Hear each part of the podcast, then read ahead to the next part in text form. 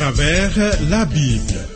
Une série d'enseignements tirés de la Bible préparée par le docteur Vernon Maggie du ministère Through the Bible, produit par Trans World Radio.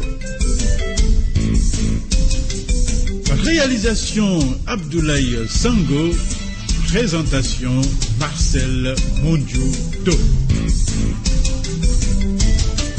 Bonne écoute à tous.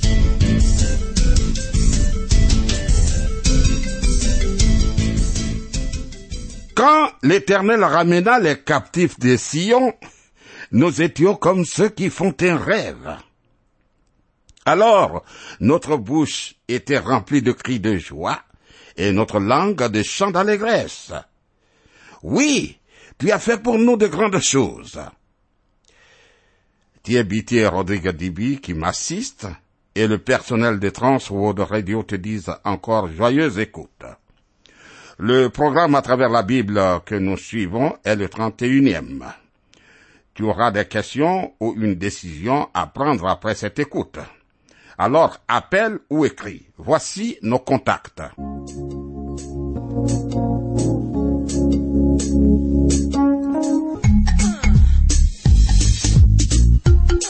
À travers la Bible. À travers la Bible sur TWR.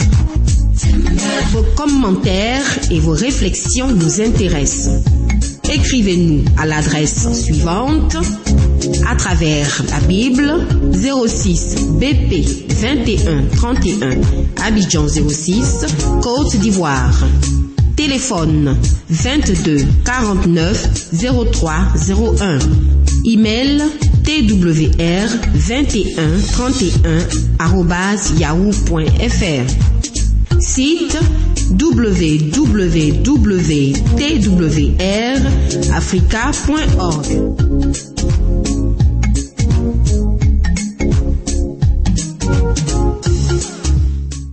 Dans le programme 30, nous avons vu au chapitre 17 de la Genèse que le Seigneur se révèle à Abraham par un nouveau nom, El Shaddai, le Dieu puissant. Et puis il donne un nouveau nom à Abraham qui est Abraham, ce qui signifie le père de la multitude. Dieu lui dit, et je te multiplierai à l'infini. Abraham tombe sur sa face et l'adore. Ensuite, Dieu lui renouvelle la promesse d'une postérité et d'un pays et lui dit, je ferai de toi des nations et des rois sortiront de toi. Formidable. Puis le Seigneur ajoute pour la première fois que son alliance avec lui sera éternelle et qu'il serait le Dieu de sa descendance à toujours. Le Seigneur lui dit ensuite, Genèse chapitre 17 verset 8, Je te donnerai, et à tes descendants après toi, le pays que tu habites comme étranger, tout le pays de Canaan en possession perpétuelle, et je serai leur Dieu. De plus, Dieu promet de donner le pays de Canaan non seulement à Abraham, qui pour l'instant y vit encore comme étranger, mais aussi à sa descendance. Et ceci pour toujours. À trois reprises, les Israélites devraient quitter le pays promis. La première fois, pour séjourner 430 ans en Égypte, d'où ils reviendraient sous la conduite de Moïse.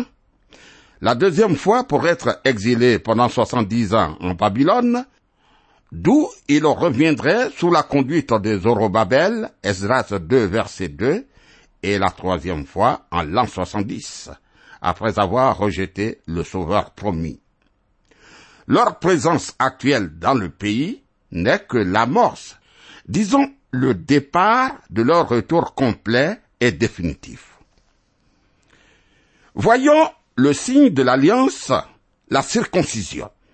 Genèse chapitre 17, verset 9.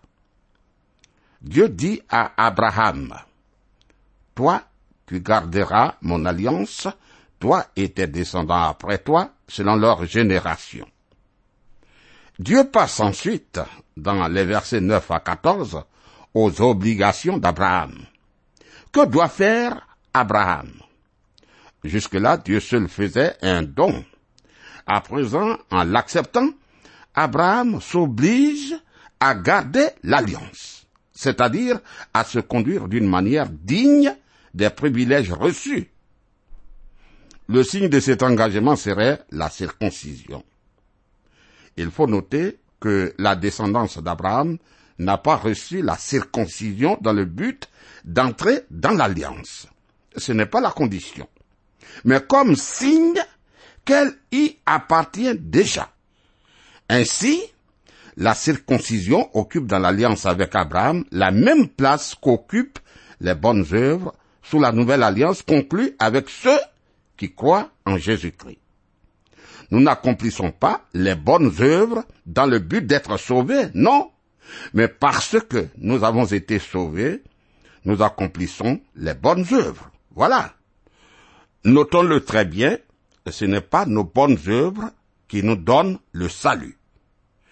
Mais quand on est sauvé, on produit les bonnes œuvres. Elles sont donc les conséquences du salut. On peut dire la même chose du baptême que du fait d'être membre d'une église. Nous n'accomplissons pas ces choses pour que nous soyons sauvés par elles, mais nous les réalisons parce que déjà nous sommes sauvés. Ne mettons donc pas la charrue avant les bœufs. Je me souviens, lorsque j'étais jeune, j'ai quitté la maison de mon père pour aller au collège. Il y a eu des actes que je me gardais de commettre, tout simplement, parce que je me dis qu'en tant que fils de mon père, ce serait anormal qu'on dise que Vernon Maggie vole, qu'il ment, qu'il a peur des magiciens, des sorciers et consorts. Au fond, ce n'est pas mon comportement qui fait de moi son fils, mais le fait d'être son fils influence mon comportement, ma conduite. De même, la circoncision a été le signe de l'appartenance à l'alliance et entraîne un engagement de vivre d'une manière digne de ce privilège. Genèse chapitre 17, versets 10 et 11. C'est ici mon alliance que vous garderez entre moi et vous et ta postérité après toi. Tout mâle parmi vous sera circoncis. Vous vous circoncirez, et ce sera un signe d'alliance entre moi et vous. Sache, ami, que la circoncision était une coutume qui remontait à une lointaine antiquité. C'est pourquoi Dieu n'en a pas donné une explication à Abraham. Mais tandis qu'elle comportait pour les autres peuples une simple valeur hygiénique qui demeure encore aujourd'hui, pour la descendance d'Abraham, elle comportait avant tout une signification spirituelle. Genèse chapitre 17, verset 12. À l'âge de huit jours, tout mâle parmi vous sera circoncis, selon vos générations, qu'il soit né dans ta maison, ou qu'il soit acquis à prix d'argent de tout fils d'étranger, sans appartenir à ta race.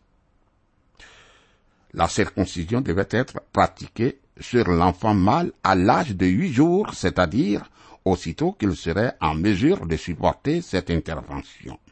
Fait remarquable, la médecine moderne a constaté que c'est précisément vers le huitième jour que le sang se coagule le plus rapidement, ce qui diminue au maximum les risques de cette opération.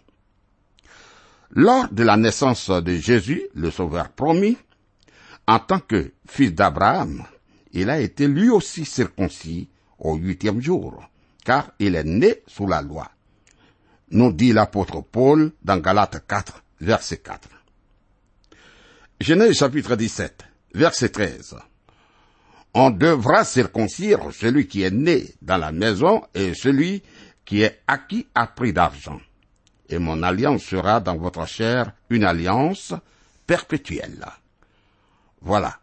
Ce rite de consécration devait s'appliquer à tous ceux qui appartenaient à la maison d'Abraham, même ceux d'origine étrangère. Vois Exode 12, verset 45. Ce fait signifiait que toutes les nations étaient destinées à être bénies à travers Abraham, comme dit en Genèse chapitre 12, verset 3. Genèse 17, verset 14. Un mâle incirconcis qui n'aura pas été circoncis dans sa chair sera exterminé du milieu de son peuple, il aura violé mon alliance. L'alliance étant en elle-même perpétuelle, elle ne pourrait jamais être anéantie. Cependant, la violation de l'alliance par le refus du signe de l'alliance entraînerait des conséquences graves pour tout individu concerné. Il ne sera pas tué ou chassé du pays, mais il n'aura pas part aux promesses attachées à l'observation de l'alliance. Continuons. Dieu change le nom de Sarai et lui promet un fils. Voyons, Genèse chapitre 17, versets 15 et 16. Dieu dit à Abraham, Tu ne donneras plus à Sarai, ta femme, le nom de Sarai, mais son nom sera Sarah. Je la bénirai et je te donnerai d'elle un fils. Je la bénirai et elle deviendra des nations. Des rois de peuples sortiront d'elle.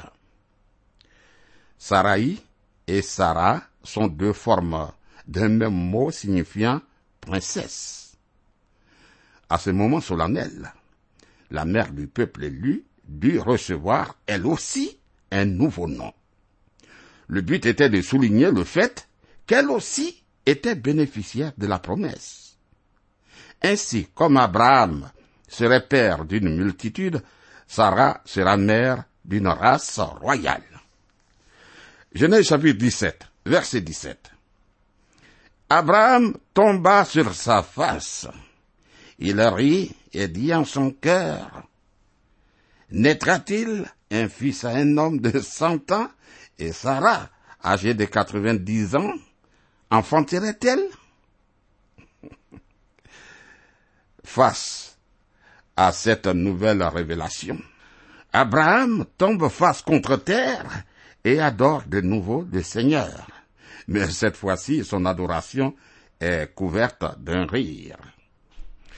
Ce rire n'est pas celui de l'incrédulité ou de moquerie, mais de curiosité. Abraham est étonné. Il est ébahi et en même temps rempli de joie. Il se dit, mais comment, comment cette promesse est trop grande? C'est merveilleux. Mais un vieillard de cent ans et Sarah, une vieille femme de quatre-vingt-dix ans, avoir des entrailles qui s'ouvrent par miracle, cela dépasse. Et il rit. Tu vois, c'est cette sorte de rire. Par la suite, certains ont ri aussi selon d'autres sentiments.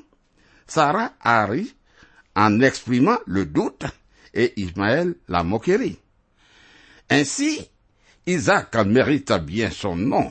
Il a ri, car en effet, on a souvent ri à son sujet. Abraham ne sait quoi penser, et il conclut en disant au Seigneur, Genèse chapitre 17, verset 18, Et Abraham dit à Dieu, Oh, qu'Ismaël vive devant ta face. Ah. Ce fort et voyant jeune homme de près de quatorze ans, pourquoi ne pas s'en tenir à celui-là? Pourquoi recommencer à attendre un autre? Bien que conscient d'avoir péché en prenant Agar, Abraham aimait son fils Ismaël et se serait contenté de voir en lui l'accomplissement de la promesse de Dieu. Ayant depuis bien longtemps admiré Ismaël, la chair, Abraham avait du mal à rentrer à nouveau dans le domaine de la foi, Isaac, ce qui est spirituel. Genèse chapitre 17, verset 19. Dieu dit, Certainement Sarah ta femme t'enfantera un fils, et tu l'appelleras du nom d'Isaac. J'établirai mon alliance avec lui comme une alliance perpétuelle pour sa postérité après lui. Dans ce verset, certainement signifie, mais non, mais non, Abraham. Ami, tu vois, Dieu insiste, insiste sur le fait que c'était bien de Sarah, la femme légitime d'Abraham, que devait naître le véritable fils promis. Ismaël doit devenir une grande nation. Genèse chapitre 17, verset 20. À l'égard d'Ismaël, j'étais exaucé. Voici, je le bénirai, je le rendrai fécond, et je le multiplierai à l'infini. Il engendrera douze princes, et je ferai de lui une grande nation. Vois-tu, Dieu n'a pas retranché aux promesses faites à Agar. Genèse 16, verset 10. Au contraire, il y a ajouté un trait glorieux. Il engendrerait douze princes. L'accomplissement est rapporté dans Genèse 25, verset 12 à 16. Lisons Genèse chapitre 17, verset 21. J'établirai mon alliance avec Isaac que Sarah t'enfantera à cette époque-ci de l'année prochaine. Néanmoins, l'alliance spéciale avec Dieu, le cadre dans lequel Dieu préparerait la venue du Sauveur du monde, demeurerait le privilège exclusif d'Isaac, dont la naissance ne tarderait plus longtemps. Continuons, Genèse chapitre 17, verset 22. Lorsqu'il eut achevé de lui parler, Dieu se leva au-dessus d'Abraham. Alors, Abraham circoncit toute sa maison. Genèse chapitre 17, versets 23 à 27. Abraham prit Isaac son fils, tous ceux qui étaient nés dans sa maison et tous ceux qu'il avait acquis à prix d'argent, tous les mâles parmi les gens de la maison d'Abraham, et il les circoncis ce même jour, selon l'ordre que Dieu lui avait donné. Abraham était âgé de 99 ans lorsqu'il fut circoncis. Ismaël, son fils, était âgé de treize ans lorsqu'il fut circoncis. Ce même jour, Abraham fut circoncis ainsi qu'Ismaël, son fils, et tous les gens de sa maison, nés dans sa maison ou acquis à prix d'argent des étrangers, furent circoncis avec lui. Ah, formidable. Abraham n'a pas tardé à exécuter l'ordre de Dieu en recevant lui-même la circoncision et en faisant circoncire son fils Ismaël et tous les gens de sa maison. Ami, il est bien d'obéir à Dieu sans tarder et d'encourager tout notre entourage à faire de même. Dans la première partie du chapitre 18 que nous allons voir, trois êtres célestes acceptent l'hospitalité d'Abraham. L'un d'eux, qui s'avère être l'Éternel lui-même, précise que Sarah donnera le jour à son fils dans un an. Dans la deuxième partie du chapitre, Abraham intercède auprès de Dieu pour tenter d'éviter la destruction annoncée de Sodome. C'est probablement à cette époque que commencent les expériences d'intimité avec Dieu qui ont fait d'Abraham l'ami de Dieu, comme dit en 2 Chroniques, chapitre 20, verset 7, Ésaïe 41, verset 8, Jacques 2, verset 23. Il était le seul dans l'Ancien Testament à être désigné ainsi. Dans le Nouveau Testament, Jésus dit à ses disciples, Je ne vous appelle plus serviteur parce que le serviteur ne sait pas ce que fait son maître, mais je vous ai appelé ami parce que je vous ai fait connaître tout ce que j'ai appris de mon Père. Jean 15, verset 15. Jésus nous invite à l'accueillir dans notre vie comme un ami dans notre foyer. Il dit, Voici, je me tiens à la porte et je frappe. Si quelqu'un entend ma voix et ouvre la porte, j'entrerai chez lui, je souperai avec lui et lui avec moi. Apocalypse 3, verset 20. Dieu apparaît à Abraham et renouvelle sa promesse d'un fils. Genèse chapitre 18, verset 1. L'Éternel lui apparut parmi les chaînes des Mamré comme il était assis à l'entrée de sa tente pendant la chaleur du jour. Les chaînes de Mamré se trouvaient près d'Hébron, le domicile habituel d'Abraham depuis son retour d'Égypte. Après treize ans de silence entre les chapitres 16 et 17, les communications divines se multiplient car un an avant la naissance d'Isaac, l'accomplissement de la promesse était proche. Il ne s'agissait plus d'une vision comme dans le chapitre 15, ni d'un message comme dans le chapitre 17, mais de la présence d'un hôte, d'un visiteur. Genèse chapitre 18, verset 2. Il leva les yeux et regarda, et voici, trois hommes étaient debout près de lui. Quand il les vit, il courut au devant d'eux depuis l'entrée de sa tente et se prosterna à terre. Vois-tu, selon la coutume, s'arrêter à quelque distance de l'entrée de la tente était une manière de demander l'hospitalité. Et se prosterner à terre était la forme ordinaire de salutation orientale. Continuons Genèse chapitre 18 versets 3 et 4. Et il dit, Seigneur, si j'ai trouvé grâce à tes yeux, ne passe point, je t'ai pris, loin de ton serviteur. Permettez qu'on apporte un peu d'eau pour vous laver les pieds et reposez-vous sous ce arbre. Tu vois, Abraham a reconnu immédiatement la prééminence de l'un des trois hommes sur ses deux compagnons et s'adresse donc à lui. Néanmoins, il n'avait pas encore reconnu son hôte, car il continue à le traiter comme un simple homme. Offrir de l'eau pour laver les pieds était une forme courante d'hospitalité. Se reposer à l'ombre d'un arbre était très agréable pour des voyageurs fatigués par la chaleur. Abraham dit, Genèse chapitre 18, versets 5 à 8, J'irai prendre un morceau de pain pour fortifier votre cœur. Après quoi, vous continuerez votre route, car c'est pour cela que vous passez près de votre serviteur. Ils leur répondirent, Fais comme tu l'as dit. Abraham alla promptement dans sa tente vers Sarah et il dit, Vite, trois mesures de fleurs de farine, pétris et fais des gâteaux. Et Abraham courut à son troupeau, prit un veau tendre et bon, et le donna à son serviteur qui se hâta de la prêter. Il prit encore de la crème et du lait avec le veau qu'on avait apprêté, et il l'a mis devant eux. Il se tint lui-même à leur côté sous l'arbre, et ils mangèrent. Voilà. Abraham a reconnu que Dieu avait dirigé la marche des visiteurs pour lui donner le privilège de les héberger. Il a fait preuve d'une courtoisie et d'une hospitalité tout orientale. Offrir un morceau de pain était une manière délicate d'inviter à un repas complet.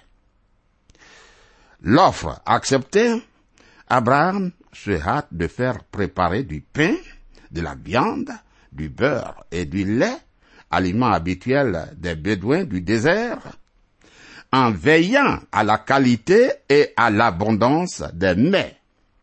Il se tient ensuite à côté des hôtes pour les servir. Très bien. Dans le Nouveau Testament, nous trouvons des exhortations à propos de l'hospitalité. Il est dit, pourvoyez aux besoins des saints, exercez l'hospitalité. Romains chapitre 12, verset 13. Puis le Nouveau Testament ajoute, n'oubliez pas l'hospitalité, car en l'exerçant, quelques-uns ont logé des anges sans le savoir. Hébreu 13, verset 2. L'auteur pensait certainement à Abraham. En effet, si celui qui parlait à Abraham était l'Éternel lui-même comme dit au verset 10, les autres êtres célestes étaient des anges. Ainsi, sans que Abraham le sache, sa courtoisie était plus qu'appropriée.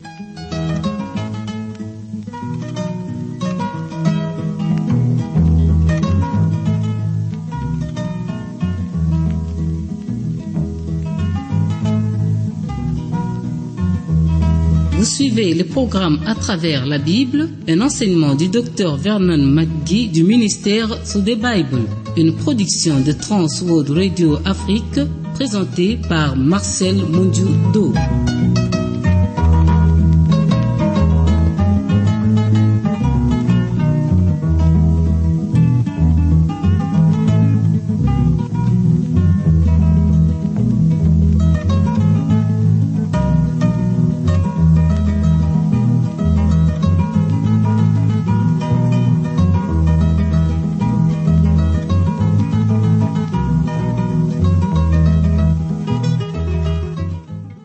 Tu vois, ensemble, les trois êtres célestes préfigurent la Trinité révélée pleinement dans le Nouveau Testament. Dieu le Père, Dieu le Fils et Dieu le Saint-Esprit. Je voudrais reprendre la lecture du chapitre 18 de la Genèse à partir du verset 1. L'Éternel lui apparut parmi les chaînes des Mamrés comme il était assis à l'entrée de sa tente pendant la chaleur du jour. Il leva les yeux et regarda, et voici trois hommes étaient debout près de lui. Quand il les vit, il courut au-devant d'eux depuis l'entrée de sa tente et se prosterna à terre.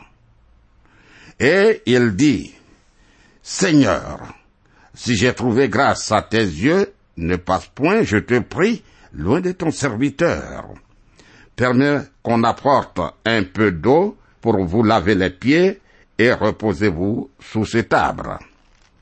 J'irai prendre un morceau de pain pour fortifier votre cœur. Après quoi, vous continuerez votre route, car c'est pour cela que vous passez près de votre serviteur. Ils répondirent, fais comme tu l'as dit. Voilà, ami, le Seigneur veut qu'on fasse comme il veut. Que Dieu soit avec toi. Tu peux m'appeler au 05 76 63 02. À bientôt.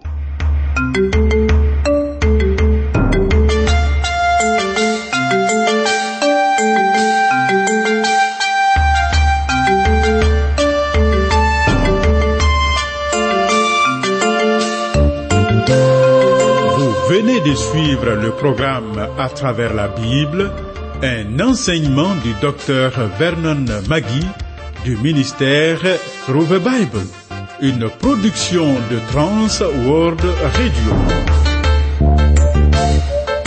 Pour tout contact, écrivez-nous à l'adresse suivante. À travers la Bible, 06, boîte postale 21 31, Abidjan 06, Côte d'Ivoire. Je répète, à travers la Bible, 06, boîte postale 21 31, Abidjan 06, Côte d'Ivoire. Téléphone 22 49 03 01. Je dis bien 22 49 03 01. Que Dieu vous bénisse.